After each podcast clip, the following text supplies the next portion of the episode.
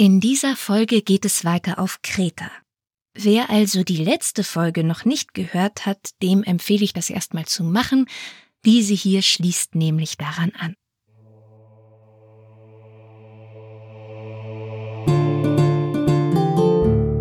Das Chaos und seine Kinder. Griechische Mythen nacherzählt von Sophia Fabian.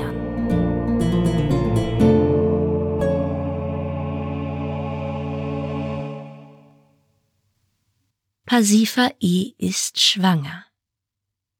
Als aber dieses Kind zur Welt kommt, bekommen alle einen gewaltigen Schreck.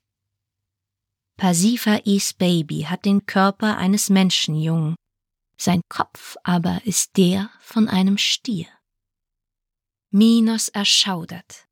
Sein Sohn ist eine Missgeburt, eine Mischung aus ihm selbst und aus einem Stier, und danach benennt er ihn auch. Minotaurus. Was Minos nicht weiß, was ihr aber wisst, wenn ihr die letzte Folge gehört habt, der Minotaur ist gar nicht sein Sohn. Es handelt sich hier um einen Racheakt des Poseidon. Poseidon hatte dem Minos einen riesigen, wunderschönen weißen Stier geschickt. Statt aber, wie versprochen, den schönen Stier zu opfern, hat Minos ihn einfach behalten. Poseidon hatte daraufhin Minos Frau verflucht. So hat Pasiphae mit dem schönen Stier geschlafen. Und aus dieser Zusammenkunft ist der Minotaur entstanden. Aber das weiß Minos nicht. Er hat Angst um seinen Ruf. Auf keinen Fall dürfen die Leute erfahren, dass der Königssohn eine solche Missgeburt ist. Also bittet Minos seinen Hoferfinder Daedalus um Hilfe. Und Daedalus tüftelt etwas aus. Eine architektonische Neuheit. Eine Struktur mit so unerklärlichen Verwinkelungen, dass niemand daraus ausbrechen kann. Er nennt es Labyrinth. Und das ist ein perfides, gemeines Gefängnis. Wieso? Gut, wenn ich an ein Labyrinth denke, kommt mir als erstes ein Irrgarten in den Sinn. Die Wege werden durch hohe Hecken links und rechts abgeschirmt. Es ist ein lustiges Rätselspiel. Schön grün und ordentlich bepflanzt. Eine Hecke kann man leicht überwinden, die Äste verbiegen, abbrechen oder zerschneiden. Aber wenn es sich um ein Labyrinth aus Stein handelt, wenn es aus festen Mauern besteht. Vielleicht ist das Labyrinth auf Kreta unterirdisch. Vielleicht ist es eine Grotte.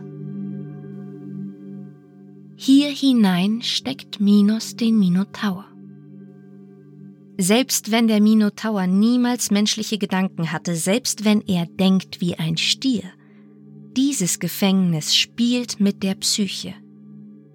Sein Leben lang läuft er durch diesen immer gleich aussehenden Gang. Wenn der Gang einmal endet, dann in einer Sackgasse. Und er muss umkehren und genau denselben Weg wieder zurücklaufen. Eingesperrt, verwirrt, allein, hungrig.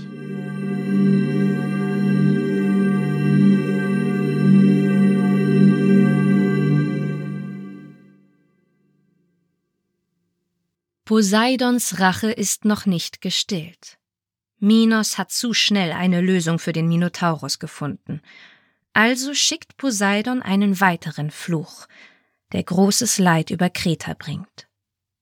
Poseidon schlägt den schönen weißen Stier, also den eigentlichen Vater des Minotaurs, mit Wahnsinn. Er soll Kreta verwüsten. Minos ist verzweifelt. Der Stier richtet großen Schaden auf Kreta an. Er verwüstet ganze Dörfer, Menschen sterben, und keine Armee kann diesen riesigen weißen Stier bezwingen. Bis eines Tages ein mykenischer Krieger um eine Audienz bei König Minos bittet. Der fremde Mann wirkt, als hätte er schon einiges erlebt.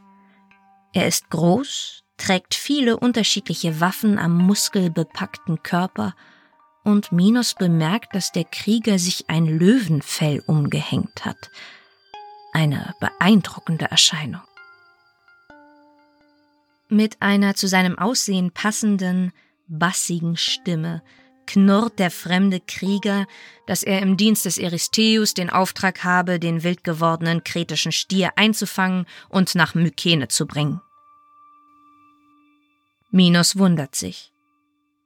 Warum dieser mykenische Herrscher das Ungeheuer bei sich haben will, ist ihm völlig schleierhaft. Und für wen hält sich dieser Krieger, wie hieß er doch gleich, der glaubt, er könne den Stier einfach so einfangen, den ein ganzer Trupp von Minos Leuten noch nicht bezwingen konnte. Ist ja nicht so, als hätten sie es nicht versucht. Aber Minos kann nicht mehr. Der Stier hat zu viel zerstört. Außerdem hat Minos selbst dabei nichts zu verlieren. Soll dieser, dieser, ah ja, Herakles, so hieß er, soll der mal sein Leben riskieren, wenn er das unbedingt will. Die Leiche könnte Minos ja dann an den Minotaurus verfüttern.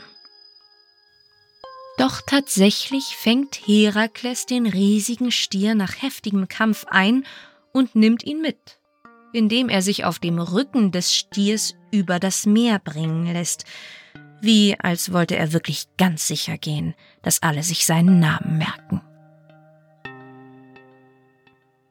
Dann hört Minos einige Jahre lang nichts mehr von dem Stier. Es ist endlich Ruhe auf Kreta. Der Minotaur ist im Labyrinth eingesperrt, der wütende Stier ist weg. Man hört immer mal wieder etwas Neues von diesem Herakles, der hier natürlich als Befreier gefeiert wird. Es vergeht friedlich die Zeit, bis zu dem niederschmetternden Tag, an dem Minos erfährt, dass sein Sohn Androgeos viel zu jung in Attika gestorben ist. Es wird Minos zugetragen, dass sein Sohn in Attika ebenfalls versucht haben soll, den Stier zu besiegen und aber von ihm getötet wurde. Ägeus, der attische Herrscher, soll dem jungen Mann diese Aufgabe gegeben haben. Minos bebt vor Wut. Das heißt Krieg. Er trommelt seine Schiffsflotte zusammen, Attika soll erbeben, Ägeus soll büßen. Ägeus Sitz ist in der attischen Stadt Athen. Aber Minos geht taktisch vor. Zuerst greifen Minos Truppen eine kleinere attische Stadt namens Megara an. In Megara herrscht Ägeus Bruder, Nisos. Nisos ist dafür bekannt, dass er eine purpurne Locke hat, auf der ein Orakelspruch liegt. Solange Nisos diese Locke trägt, bleibt er Herrscher über Megara. Das solle man doch mal sehen. Minos belagert Megara, und lange Zeit scheint es so, als sei die Belagerung tatsächlich aussichtslos. Da kommt eines Nachts eine junge Frau zu Minos aufs Boot. Skylla, Nisos Tochter. Sie sagt, sie sei unsterblich in Minos verliebt. Als Beweis für ihre Liebe bringt sie ihm die purpurne Locke ihres Vaters. Minos glaubt es kaum. Am nächsten Tag nehmen seine Truppen die Stadt ein – für die Königstochter, die ihren eigenen Vater hintergeht, hat Minos jedoch gar nichts übrig. Er lässt Skylla stattdessen am Boot festbinden und durchs Wasser schleifen, während seine Schiffe Richtung Athen weiterziehen. Aber Athen ist noch schwerer einzunehmen. Lange belagern Minos und seine Truppen die Stadt, und je länger die Belagerung dauert, desto verzweifelter ist Minos. Irgendwann wendet er sich bittend an seinen Vater, Zeus, höchstpersönlich. Und Zeus hilft seinem Sohn. Er schickt Athen die Pest und gleichzeitig eine Hungersnot. Die Leichen in Athen häufen sich an. Athen kapituliert. Minos kann sich rächen. Um für den Tod des Androgeos zu büßen, müssen die Athener alle neun Jahre sieben junge Frauen und sieben junge Männer nach Kreta schicken. Dort werden sie dem Minotauros zum Fraß vorgeworfen. Minos schlägt damit zwei Fliegen mit einer Klappe. Sein verstorbener Sohn Androgeos wird gerecht und der Hunger seines anderen vermeintlichen Sohnes Minotauros wird gestillt. Das funktioniert auch zweimal. Aber dann tritt ein ganz besonderer Mann in Erscheinung. Theseus. Als nämlich zum dritten Mal die vierzehn Unglücksgeweihten nach Kreta verschifft werden sollen, da meldet Theseus sich freiwillig. Wer ist dieser Theseus? Theseus ist gerade nach Athen gekommen und ihm eilt der Ruf eines Helden voraus. Er habe auf seinem Weg hierher große Taten vollbracht. Und nicht nur das. Theseus behauptet, der Sohn des Königs Ägeus zu sein. Ägeus und seine Frau Medea sind, nicht ohne Grund, misstrauisch. Es gibt einige Anwärter auf den Thron. Medos, ihr eigener Sohn, ist bisher offizieller Thronfolger. Und jetzt kommt dieser Theseus aus dem Nichts und behauptet, er hätte Anspruch auf den Thron? Nur über Medeas Leiche. Medea mischt Gift und reicht es Theseus beim Empfangsmahl. Fast hätte er es getrunken, da schlägt Ägeus ihm den Becher plötzlich aus der Hand und zeigt auf Theseus Schwert. Woher hast du das? Denn Ägeus kennt dieses Schwert gut. Er selbst hatte es vor Jahren in der Stadt Treusen zurückgelassen. Damals leidet der attische König Ägeus darunter, kinderlos zu sein. Sein Bruder Pallas hat 50 Söhne und einige wollen den Thron. Ägeus Macht ist dadurch stark gefährdet. Also zieht Ägeus eines Tages los zum Orakel von Delphi. Und er erhält einen Orakelspruch. Öffne nicht das vordere Ende des Weinschlauchs, bevor du nicht wieder in Athen bist. Ägeus zieht ab und zerbricht sich den Kopf öffne nicht das vordere Ende des Weinschlauchs? Auf der Heimreise macht Ägeus Halt bei einem Freund, Peteus, König von Treusen. Dem erzählt er von dem merkwürdigen Spruch, und Peteus versteht. Du wirst einen mächtigen Nachfahren haben, öffne nicht das Mundstück des Weinschlauchs, das heißt, lass dich volllaufen. Wir haben in dieser Region vorzüglichen Wein. Ich werde dir dabei helfen. Als Ägeus dann noch am selben Abend völlig benebelt ins Bett geht, schickt Pitheus seine Tochter Aitra hinterher. Denn Pitheus ist pfiffig. So wird der künftige Herrscher Athens sein Enkelsohn sein. Ägeus muss aber bald wieder zurück nach Athen. Bevor er sich verabschiedet, wirft er sein Schwert und seine Sandalen in ein Erdloch und wälzt einen gewaltigen Stein darüber. Dann sagt er zu Aitra, Falls dein Vater Pitheus recht hat und der Orakelspruch wirkt, du mir also einen würdigen Nachkommen gebären wirst, dann verschweige dem Jungen erst einmal, wer sein Vater ist. Und wenn er das starke Alter erreicht hat, um diesen Stein zurückzuwälzen und mein Schwert und meine Sandalen hervorzuholen, dann soll er damit nach Athen kommen. Ich werde ihn daran erkennen. So geht Ägeus zurück nach Athen. Nach einigen Jahren, in denen er nichts von Aitra mehr hört, heiratet er Medea, und sie schenkt ihm einen Sohn. Medos. Darum geht Ägeus gar nicht mehr davon aus, von einem anderen Kind zu hören. Aber Aitra hat den Sohn des Ägeus ausgetragen und nennt ihn Theseus. Theseus wächst in Treusen in dem Glauben auf, Poseidon sei sein Vater. Das hat ihm seine Mutter immer erzählt.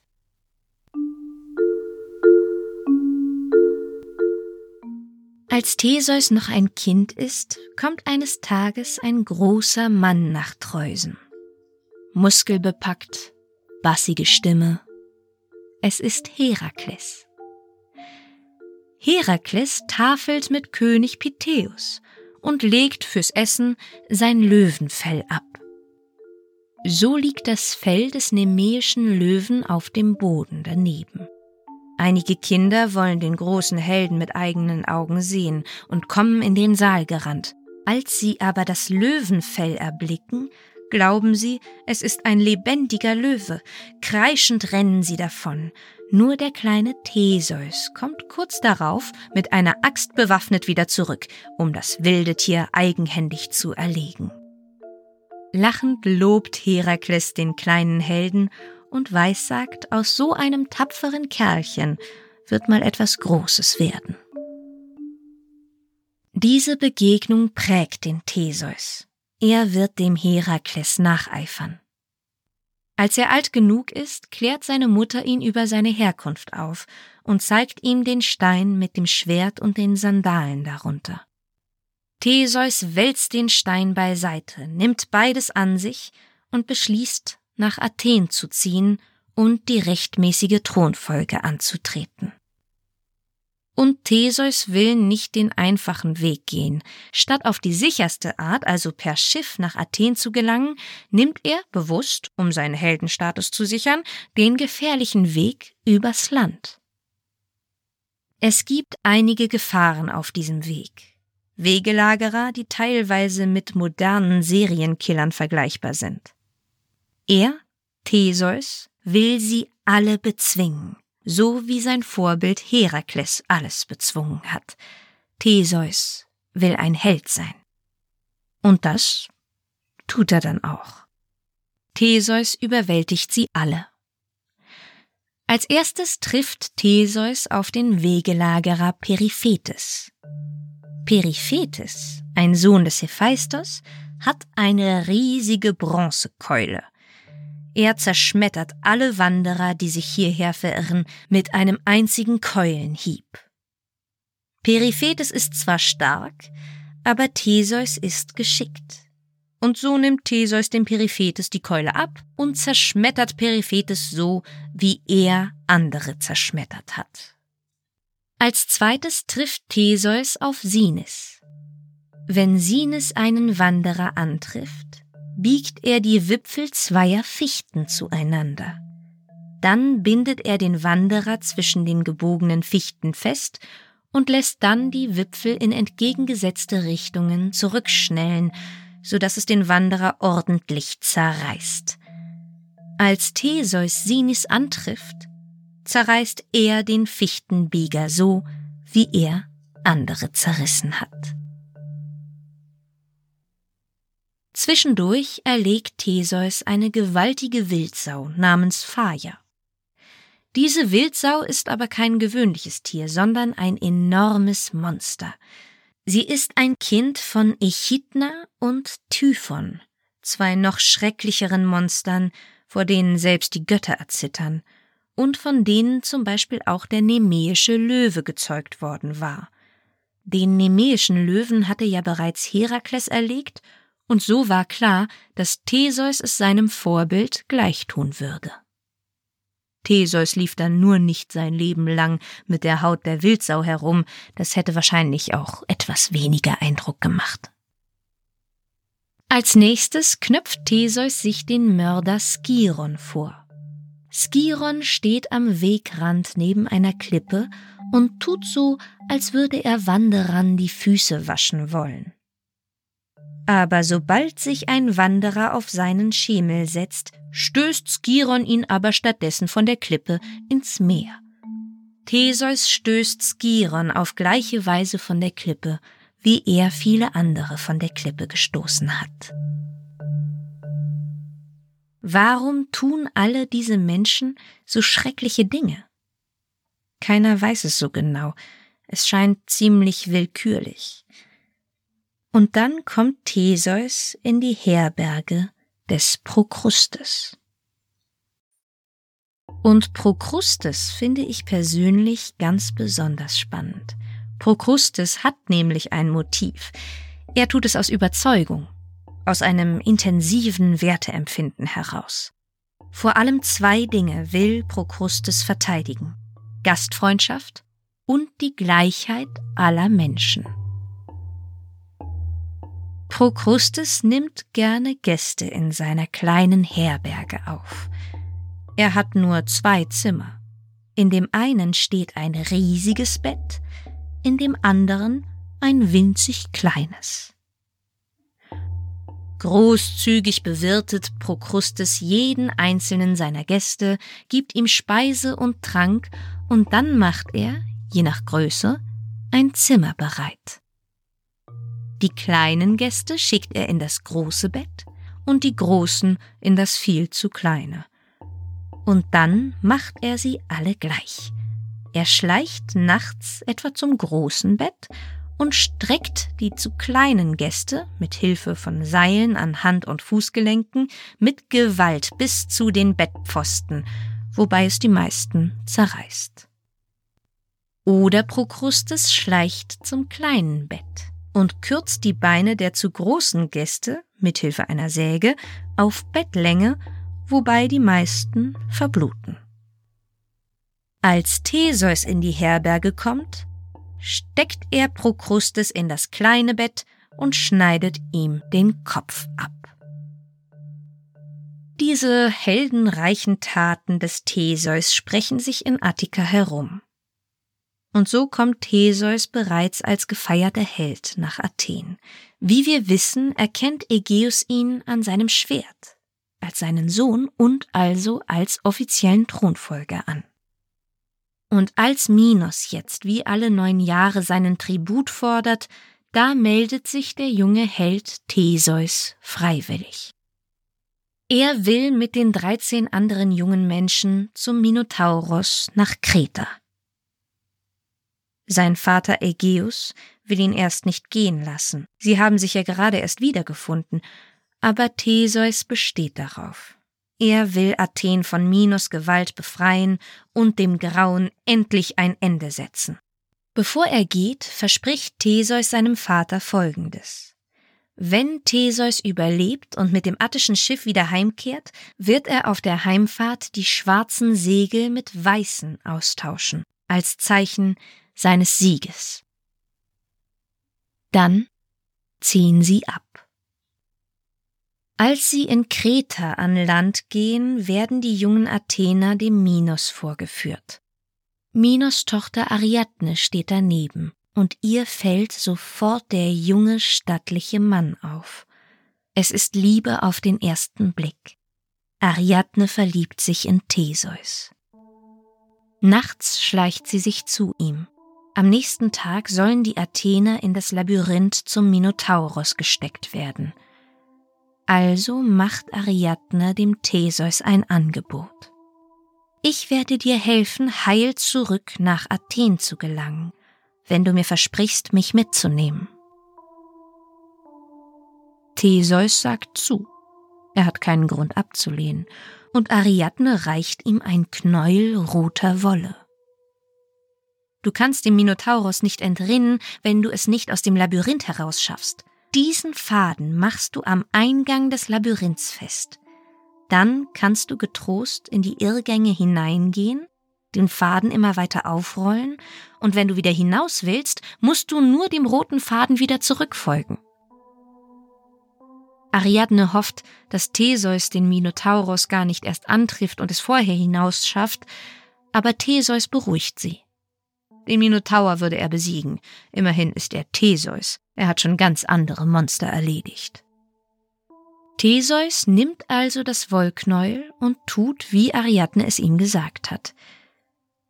Als es Theseus tatsächlich gelingt, den Minotaur zu töten und aus dem Labyrinth zu fliehen, hilft Ariadne ihm noch, die Flotte ihres eigenen Vaters zu versenken, und dann fliehen sie gemeinsam mit den anderen jungen Athenern zurück auf dem Schiff mit den schwarzen Segeln.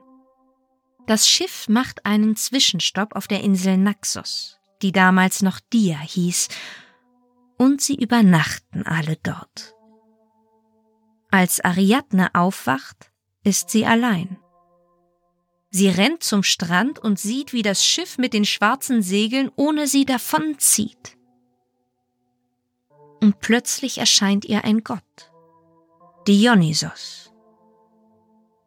Er wird sie zu seiner Frau nehmen. Was ist hier passiert? Es gibt unterschiedliche Versionen der Geschichte. Die einen sagen, Theseus war in eine andere Frau verliebt und hat Ariadne einfach ganz kalt ausgenutzt. Auf Naxos hat Dionysos die weinende Ariadne am Strand gefunden und geheiratet. Oder Dionysos hatte sich bereits vorher in Ariadne verliebt und Theseus mit Verwirrung geschlagen, so dass er sie einfach auf der Insel vergessen hat. Oder, noch eine andere Version, Dionysos hatte als Gott größeren Anspruch auf Ariadne und Theseus hat sie schweren Herzens dem Gott überlassen.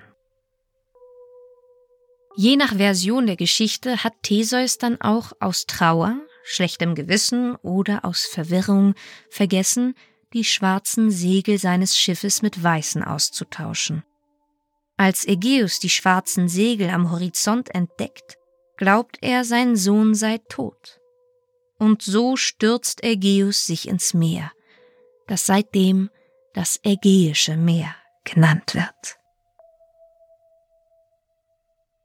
Egal, ob Ariadne beabsichtigt oder unbeabsichtigt vergessen worden ist, Ariadne kommt in keiner Version der Geschichte besonders gut weg und hat auch kein Wörtchen dabei mitzureden. Einige sprechen Ariadne sogar auch die Idee mit dem roten Faden ab. Da heißt es dann, der Erfinder des Labyrinths, Daedalus selbst, habe ihr diese Idee geflüstert.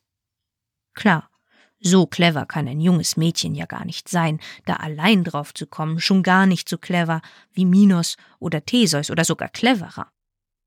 Aber an der Daedalus-Theorie finde ich andererseits spannend, dass Daedalus hier wirklich in der Geschichte immer Minos in die Quere kommt, beziehungsweise Daedalus sabotiert immer seine eigenen Erfindungen. Alles beginnt mit der Holzkuh, die Daedalus für Pasiphae gebaut hat. Dadurch wird Pasiphae von Poseidons Stier geschwängert und der Minotaurus wird geboren.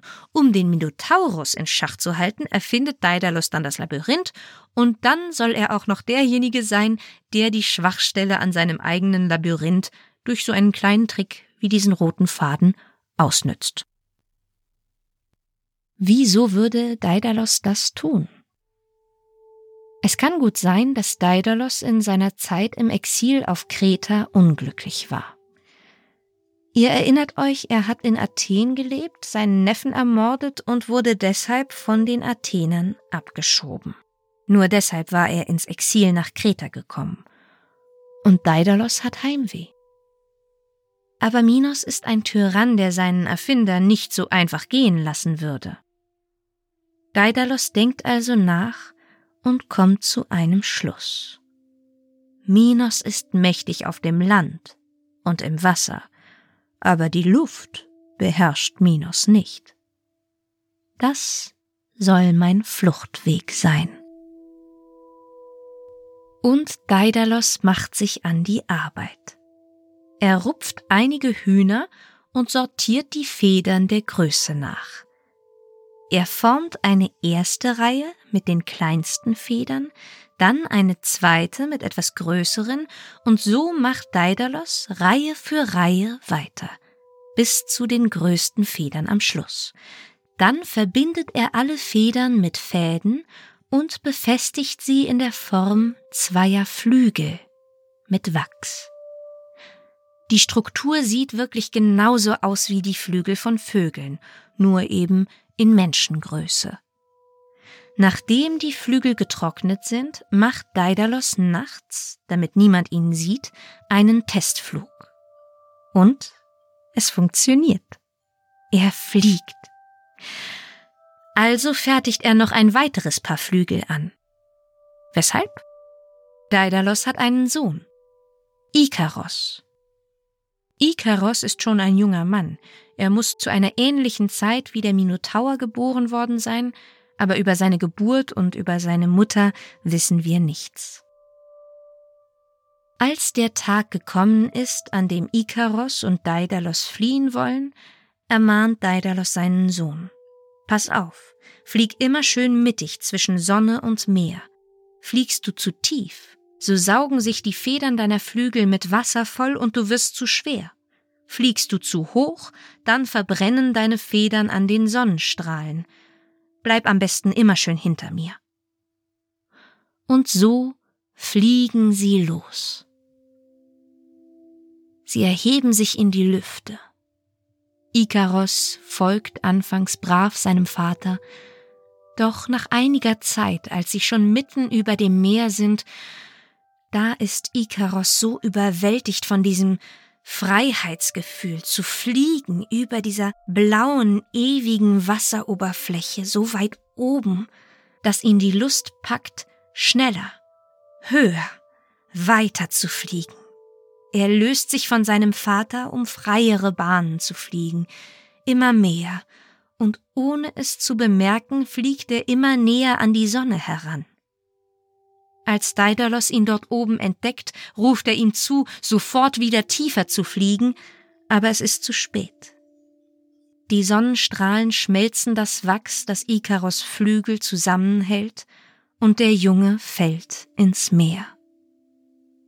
Seine Flügel saugen sich mit Wasser voll, und er sinkt. Daedalus hat keine Wahl. Sein Sohn ist verloren. Weinend kreist er über der Stelle, bis auch die letzte Feder der Flügel von den Wellen davongetragen wurde.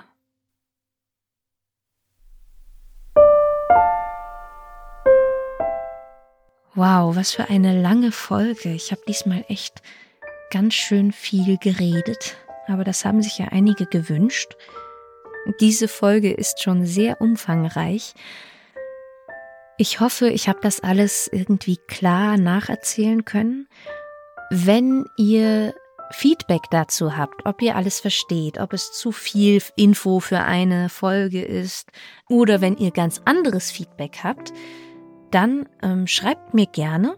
Ich überlege gerade, wie ich weitermache. Man könnte jetzt bei Theseus weitermachen.